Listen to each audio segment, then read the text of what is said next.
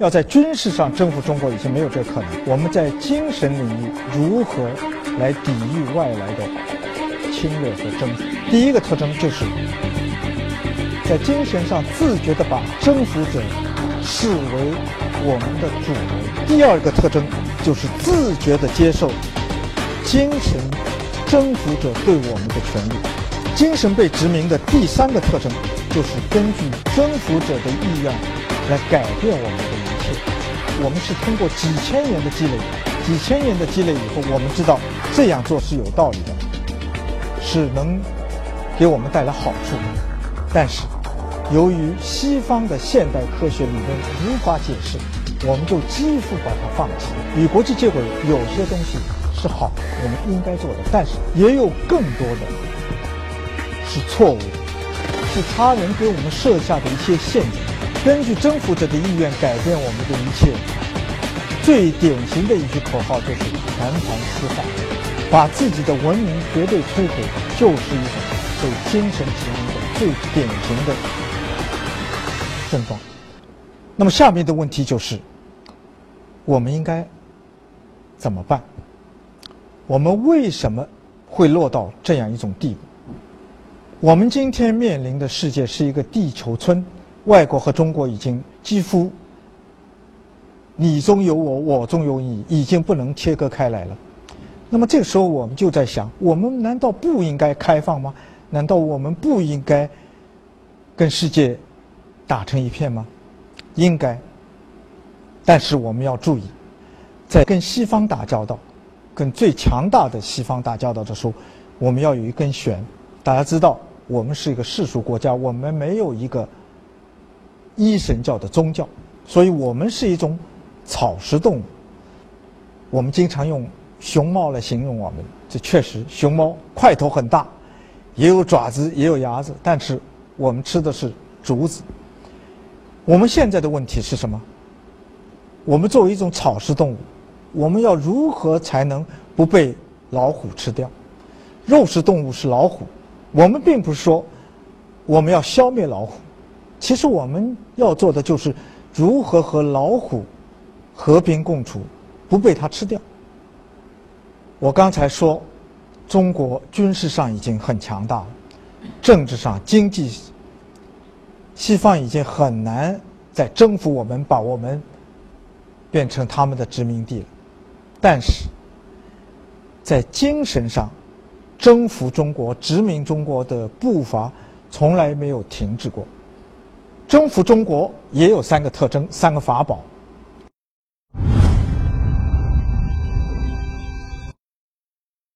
第一个就是用新闻报道来解释，或者说虚构我们的现实。这什么意思呢？我们过去。理解这个世界，主要就是通过我们的切身的体验。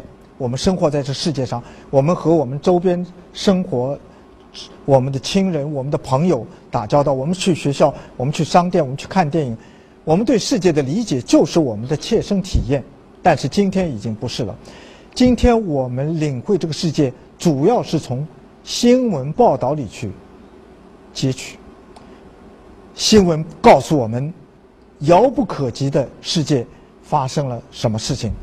那么我们脑子里就是新闻报道给我们的一个电视世界、互联网世界或者报纸的世界。我们对世界的认识不再是从我们的日常生活当中去了解，而是从新闻媒体上去了解。那么这个时候问题就来了，我不知道大家有没有意识到。媒体，特别是西方的媒体，它并不是一个真正中性的媒体。它并不是说发生了什么我就来报道什么。我刚才说到这两本书，大家要看一看。这个边晴女士有一句话，她说的非常对：世界上只有自然发生的事件，但是没有自然去形成的一个新闻报道。报道什么，或者不报道什么，或者如何评价这个新闻，它都是有目的的。这一点就是对我们的精神殖民的一个法宝。比方说，最近习近平主席访问了英国，这是一件非常重要的大事件。但是我告诉大家，在法国的媒体上，这件事件几乎不存在，几乎不报道。为什么？因为这样一个报道。将不可避免的会对中国带来正面的效应。在西方的媒体上，报道中国百分之九十的都是负面的东西。为什么？大家要想一想，因为负面的报道中国，它才能在世界范围内对中国形成一个负面的形象，使中国。有关中国的所有的新闻都变成负面的，它就会反馈到中国，逐渐的来摧毁我们中国人的自信心。刚才我说到的那些现象，一说到中国，哎呀，要是在外国就不会这样了。为什么？就是因为他潜意识里已经被新闻报道洗了脑子，他潜意识里就认为中国就是不好。外国就是好，大家知道，基辛格有一句话叫做“谁控制了石油，谁就控制了所有的国家；谁控制了粮食，谁就控制了全人类。”我说还要加一句：“谁控制了媒体，谁就控制了你的思想。”那么媒体是谁控制的？在今天，全世界新闻主要有这样一个特征。就是它来自于美国和西方，它流向于美国和西方。这句话怎么理解？就是发生在美国和西方的才是新闻，发生在其他国家的不是。哎，有时候说发生在其他国家发，比如说发生在中东，也是也成为新闻。为什么？因为它流向美国，因为美国和西方关心。发生在世界其他。国家的地方的事件，只有美国和西方关心的时候，它才会成为一个新闻。这造成了一个什么后果呢？造成了一个西方和美国对世界的认知，就逐渐的成为了我们的认知。在这种情况下，我们就是在不知不觉当中，自觉的去认同了西方和美国对这个世界的认识。而西方和美国对中国的认识负面的时候，我们也就逐渐逐渐变成了负面认识中国。这种状况，我就称之为我们处于一种被精神殖民的状况。应该说，我在外国生活了很长时间，我观察这个非常有效，用新闻来洗人们的脑子是非常有效的。在美国。在法国都有一种报纸叫做新闻舆论风向标，某一张报纸它起着一种舆论风向标的作用，它一报道，所有的媒体都跟着它的调调去报道。比如说，美国就是《纽约时报》，法国就是《世界报》。我就一直在观察我们中国是哪一家报纸，我一直认为应该是《人民日报》，或者是《中国青年报》，或者是我的《文汇报》，而不是。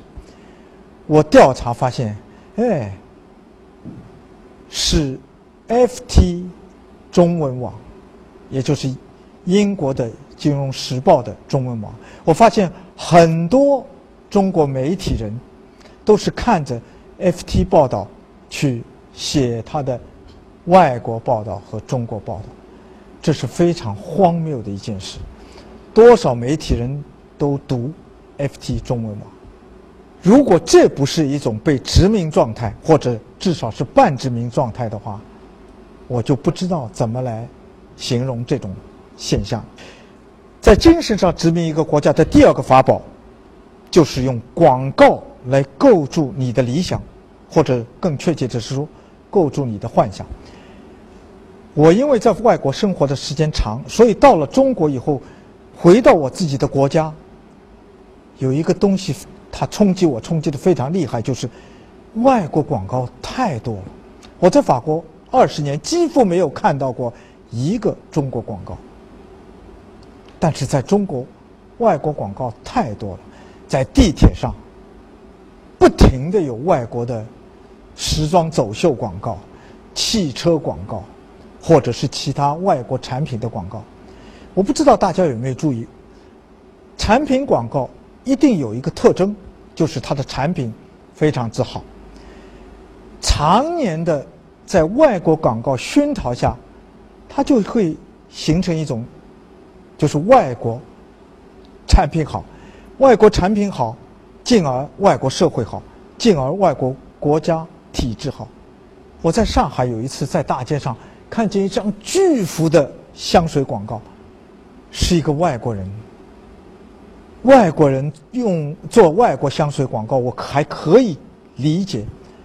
后来我在一转头，在上海看见另外一个广告，是中国的一个房地产广告。令我吃惊的是，中国的房地产要销售给中国人，但他做的广告，这个人，这个模特儿居然也是一个外国人，一个白种人。这个时候。我感觉，我们真的是处于一种被殖民的状态，用广告来告诉中国人，外国比中国好。如果新闻是来摧毁我们中国人的自信心的话，那么广告就是来告诉中国人，外国比中国好。呃，大家可能会说。广告仅仅是一种商业行为，不是的。广告早就已经变成一种政治行为，否则的话，我们无法理解为什么美国最高法院会取消政治广告的上限。广告它的商业效应跟政治效应是一模一样的，所以广告是建立精神殖民的第二步。就是树立我们对外国的崇拜，应该从某种意义上来说，这种崇拜已经建立起来了。从精神上殖民中国的第三个法宝就是电影，大家都看电影，人人都爱看电影。但是，我不知道大家有没有注意到，电影它是对历史的一种定位，电影是在解释历史。大家有没有看过巴顿将军？有没有看过独立日？有没有看过美国往事？有没有看过第一滴血？我可以举出的电影的例子太多了。如果大家注意一下的话，这些电影几乎都有一个功效：他在告诉人们，美国是一个伟大的国家，美国将拯救人类，美国将领导世界。几乎没有例外。那么下面一个问题就是我们应该怎么办？怎么来应对？假如大家仔细想一想的话，我相信大家心里在想：这个人人说的可能有点道理。我看过的电影真的是让我对历史在产生一些变化。我曾经写过一篇文章。解释第二次世界大战做出最大贡献的应该是苏联，这个是没有历史上是没有疑问的，但是今天已经不是了，就是因为电影在当中起了很大的作用，《拯救大兵瑞恩》大家一定看过，啊，还有一部电影《斯大林格勒》大家一定看过，大家有没有想过为什么美国来拍？斯大林格勒，他就是在解释历史。那么今天我们怎么做才能在精神上构筑起我们的精神长城，来抵御外来的殖民、外来的侵略？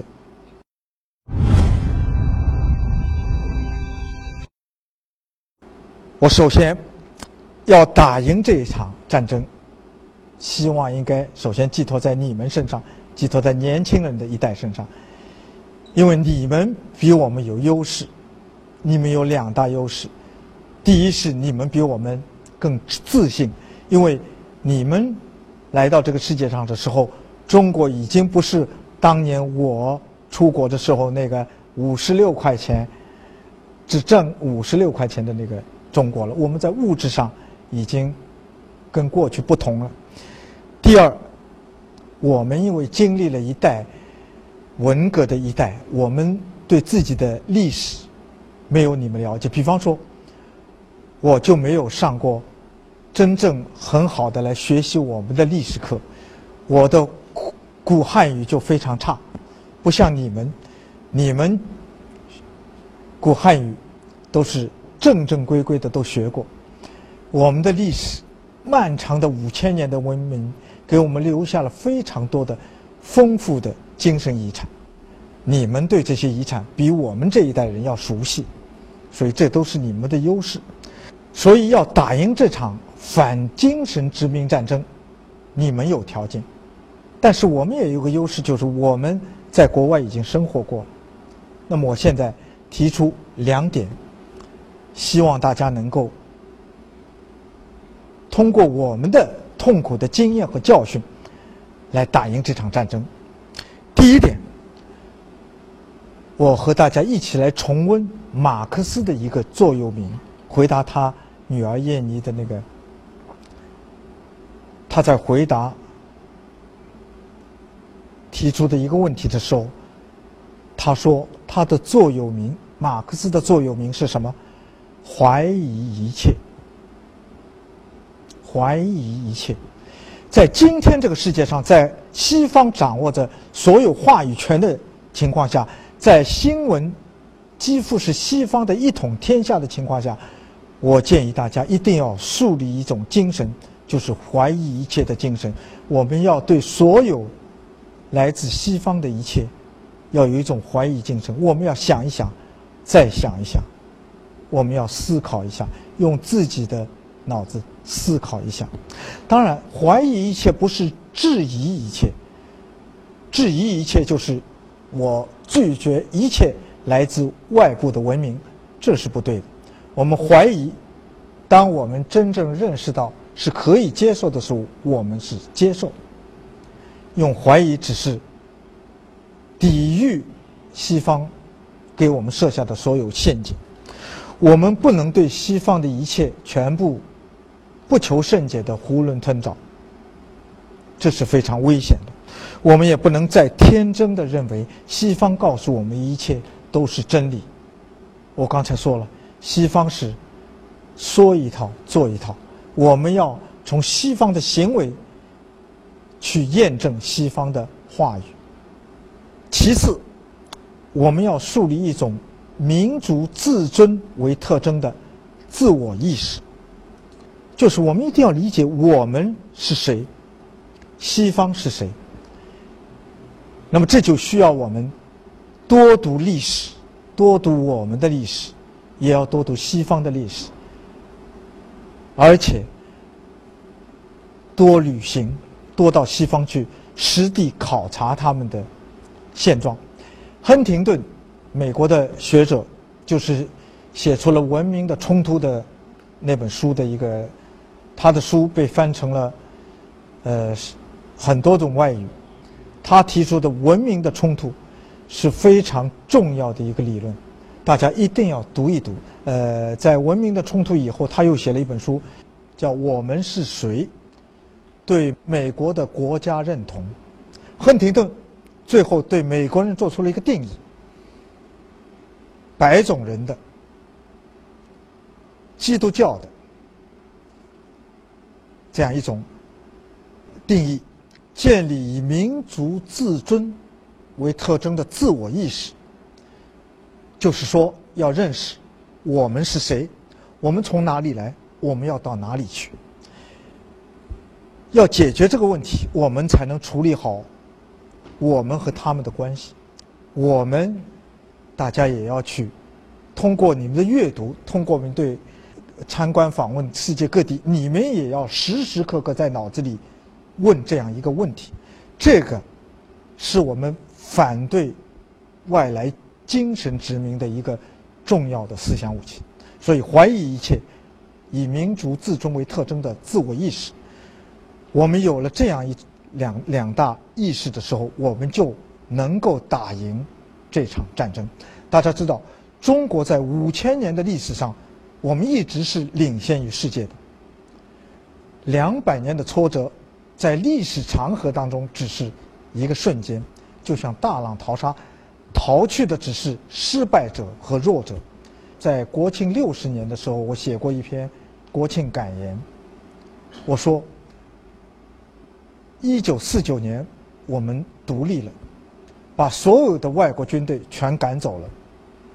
到了后三十年，我们改革开放以后，我们强大起来了。今天我们的问题是什么呢？